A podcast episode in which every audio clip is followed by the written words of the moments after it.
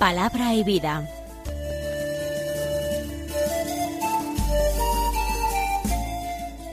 Con el padre Manuel Horta, desde Sevilla.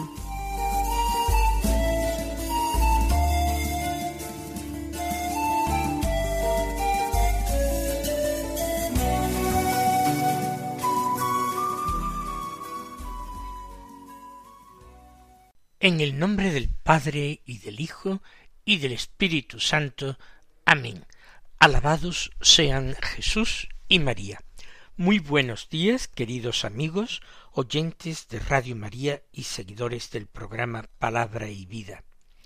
Hoy es el sábado de la decimoséptima semana del tiempo ordinario. Este sábado es 30 de julio. Por ser sábado nosotros hacemos memoria de la Santísima Virgen María, nuestra Madre. Y por ser 30 de julio hacemos también memoria de San Pedro Crisólogo, un santo de la antigüedad, un santo con abundantes obras, obra escrita. San Pedro Crisólogo, que nació en la ciudad de Imola, en Italia, en torno al año 380.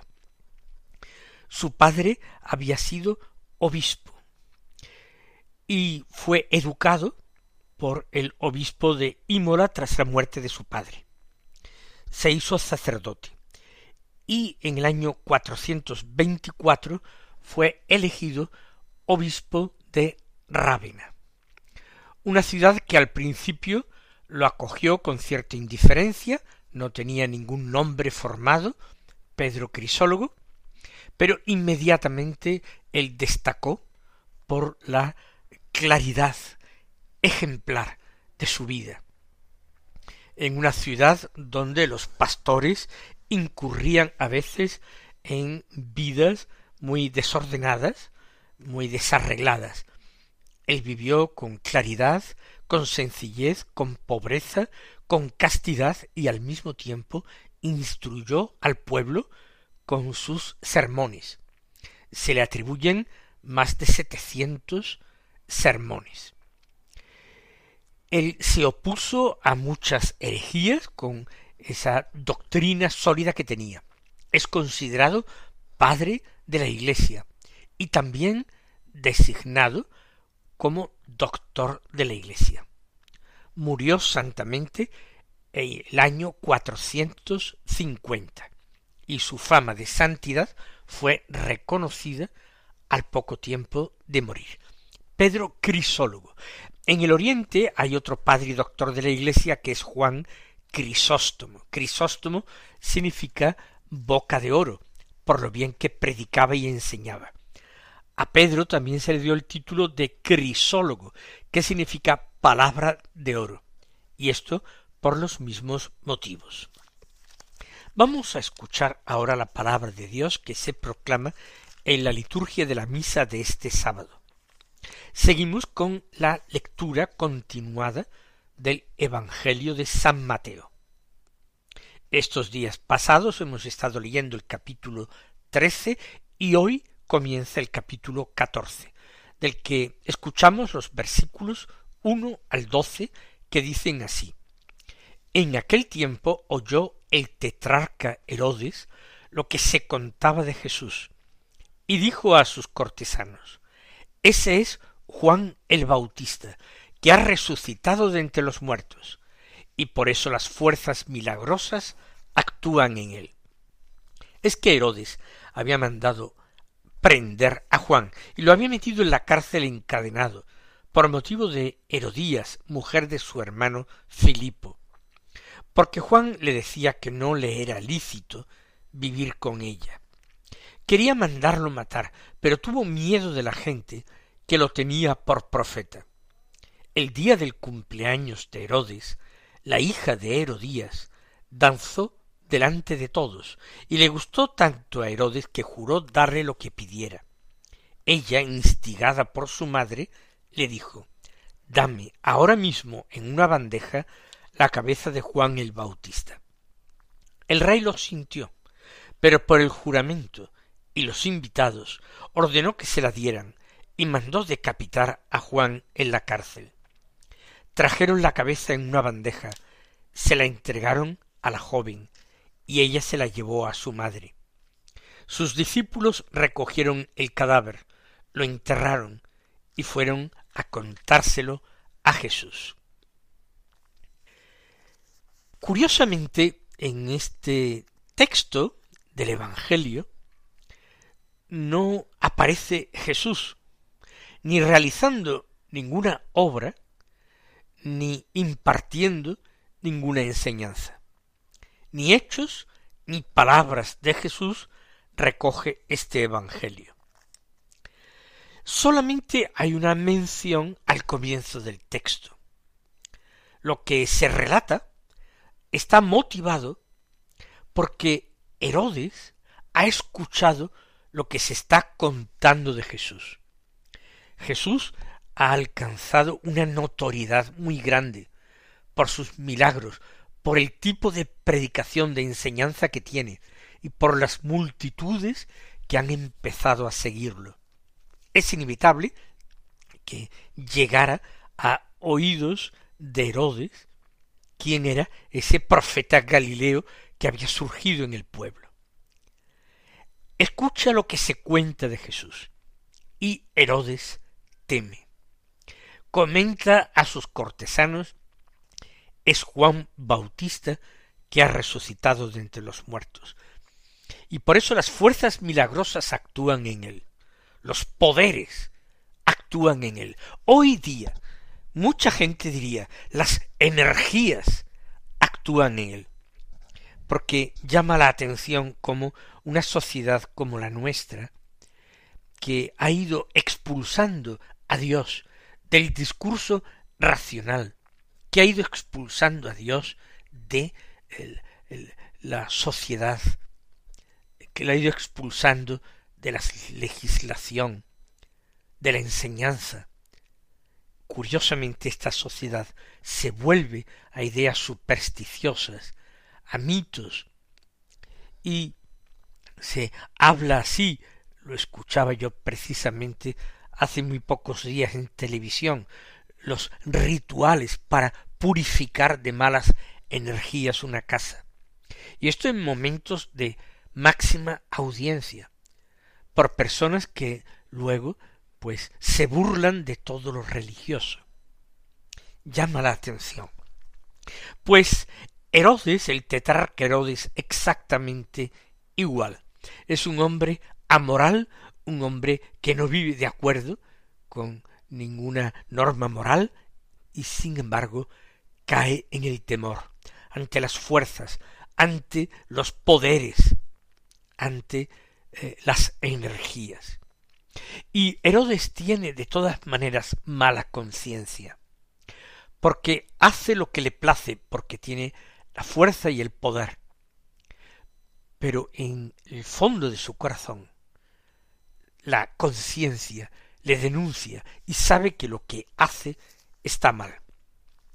Por eso, ante la aparición de Jesús, teme que sea el mismo Juan Bautista que ha vuelto de la muerte y que terminará enfrentándose a él para pedirle cuentas. Y esta reacción de Herodes, este comentario que hace a sus cortesanos, es la ocasión de la que se aprovecha el evangelista San Mateo para contar lo que ha ocurrido. Él que ha hablado ya de Juan Bautista quiere concluir la historia de Juan Bautista, que tiene mucha importancia, porque tras la muerte de Juan Bautista es cuando Jesús comienza ya a proclamar abiertamente que Él es el Mesías enviado. No lo dice con estas palabras, atribuyéndose a sí mismo un mesianismo, pero lo revela a sus discípulos y lo deja ver perfectamente a todos aquellos que escuchan sus palabras. ¿Y cuál es la historia que ha tenido lugar? Pues que Juan está injustamente en la cárcel, porque Juan molesta a Herodes, le reprocha el estar viviendo en adulterio. Y un adulterio particularmente grave, porque está conviviendo con su cuñada. Esta es Herodías, casada con su hermano Filipo. Juan le decía que no le era lícito vivir con ella. Herodes, por lo menos exteriormente, practicaba la religión judía. No que él fuera judío. Él, lo mismo que su padre, Herodes el Grande, tenían por abuelo a un idumeo, a un hombre de la región de Edom, del reino de Edom, y una mujer, una abuela árabe. Pero se había eh, identificado con la cultura judía, había adoptado la religión judía para congraciarse de los judíos, de quien había sido establecido como rey por el poder de Roma.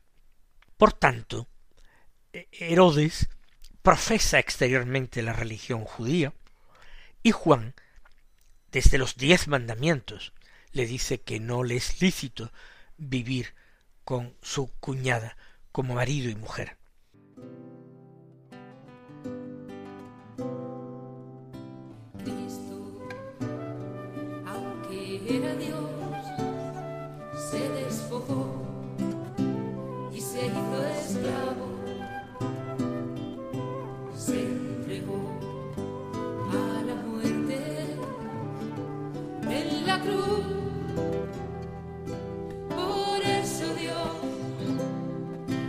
levantó.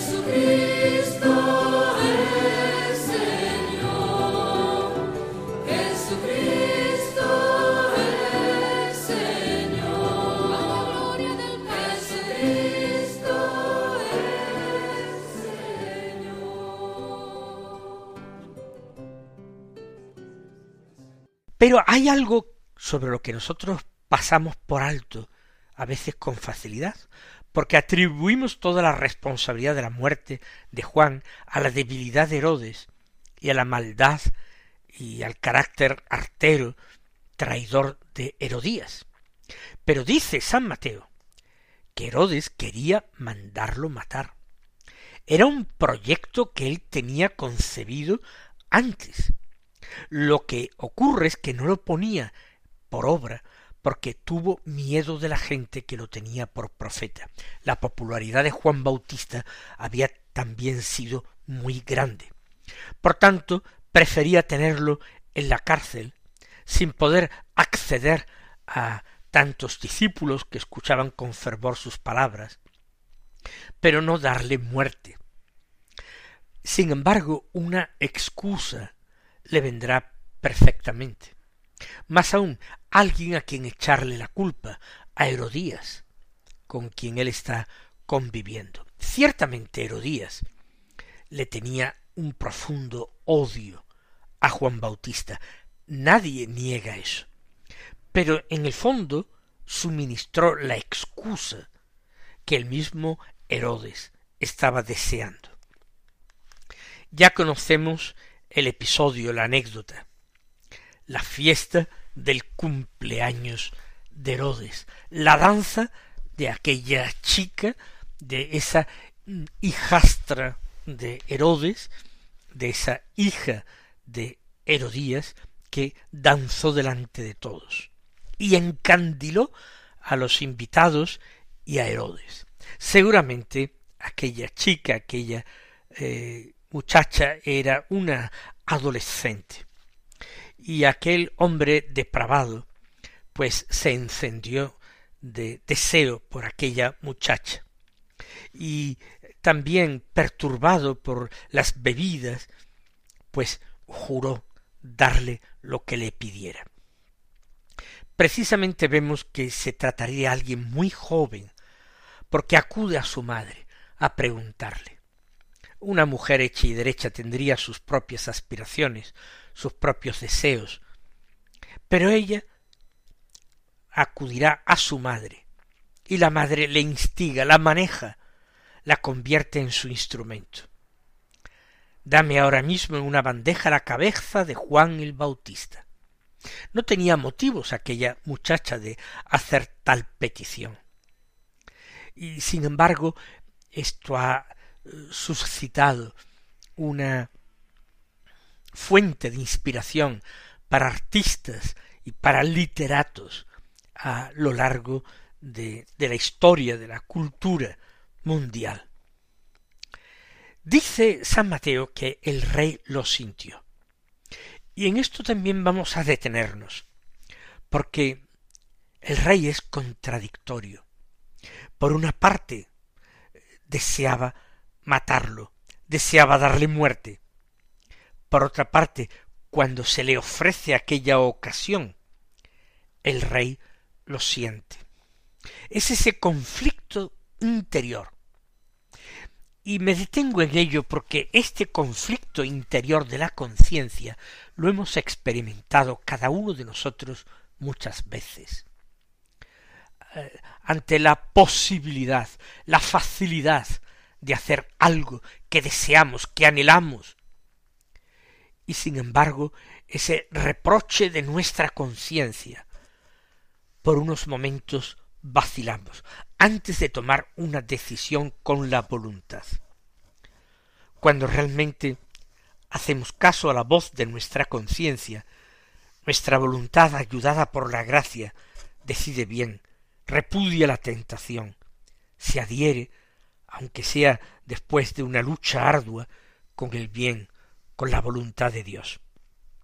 Pero otras veces uno cobardemente rechaza la lucha, se rinde incluso antes de haber combatido, se siente irresistiblemente atraído por algo, ignorando que Dios no permite que seamos tentados por encima de nuestras fuerzas, que Él siempre concede la gracia necesaria para resistir a cualquier tentación.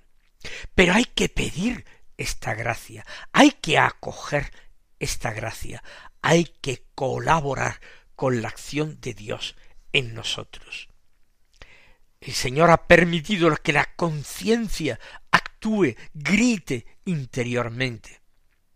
Pero si nosotros estamos decididos a entregarnos sin lucha, Dios verdaderamente no puede hacer algo más si no fuera avasallando nuestra libertad, despojándonos de nuestra libertad para que se hiciera su voluntad. Somos nosotros también incoherentes como Herodes.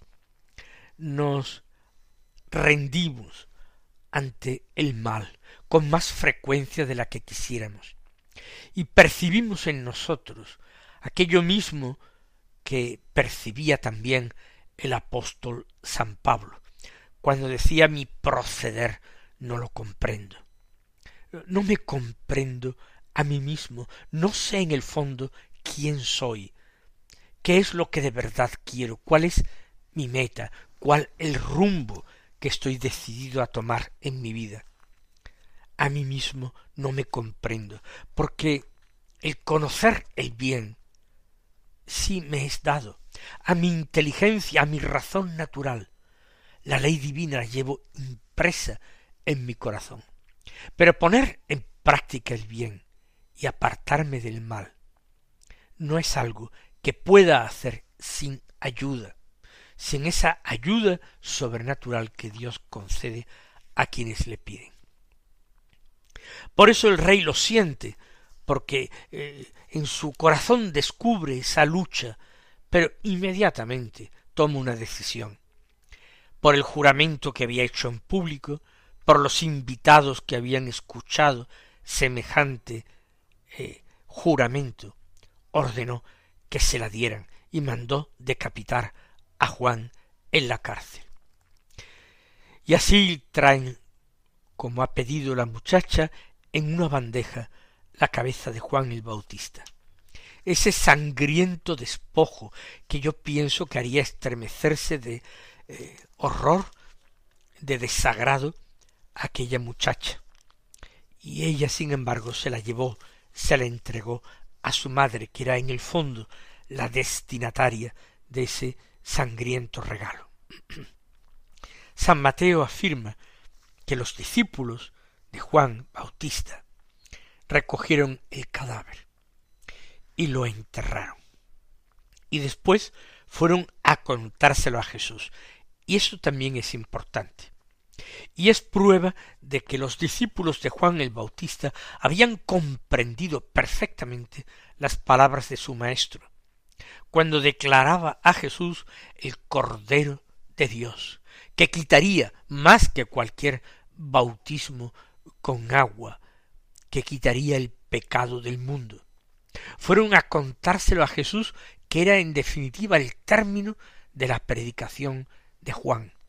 La predicación de Juan cambiaría totalmente una vez que Jesús acudió a su bautismo y se dio conocer, se manifestó al pueblo.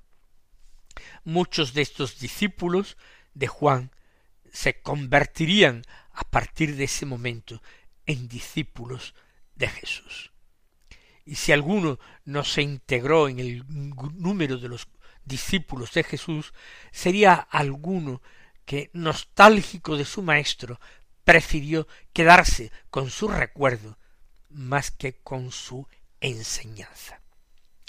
Vamos a pedirle al Señor que este Evangelio en el que nosotros no hemos hablado directamente de Jesús apenas, nos lleve a nosotros a plantearnos cada día la actitud que debemos tomar en esa lucha contra el pecado, contra el mal, que diariamente debemos entablar, y para que pidamos con renovado fervor en el Padre nuestro, no nos dejes caer en la tentación, mas líbranos del mal.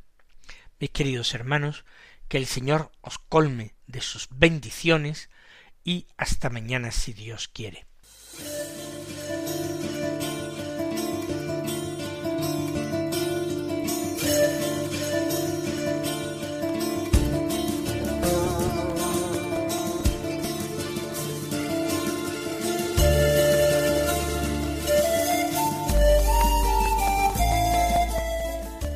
Concluye Palabra y Vida, un programa dirigido desde Sevilla por el Padre Manuel Horta.